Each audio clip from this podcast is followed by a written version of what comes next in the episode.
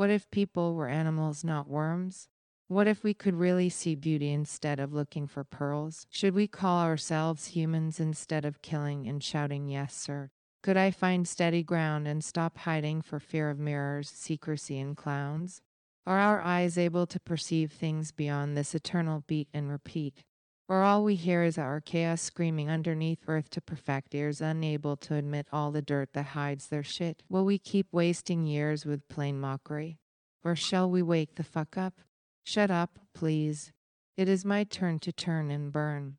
Can we tame our evil spirits and realize that we are bones bound to seven feet, not holy souls with one way tickets to higher ground? We are wasps, killers, and hounds.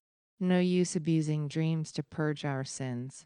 I refuse to pay heaven sent bills. I'm too poor to be divine. Wrong sex to be considered or even let it be. No drama. No queen. We women are just scenery.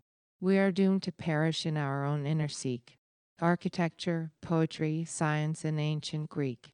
All that has been and is yet to be are very clear. We were born to fit, to please, to entertain, and to clean. Our abilities are constricted to smile and to be chill while others make us sick, call us cows, get rich with the so called bitches. They outlive our wishes, downplay our will. How to be, when to be, or not to be does not exist. Shake these words and realize the spears. We are the lack, and there is all there is to it. Cut the bullshit cause I'm sick and tired of picking up after you, will you, William? Next, please.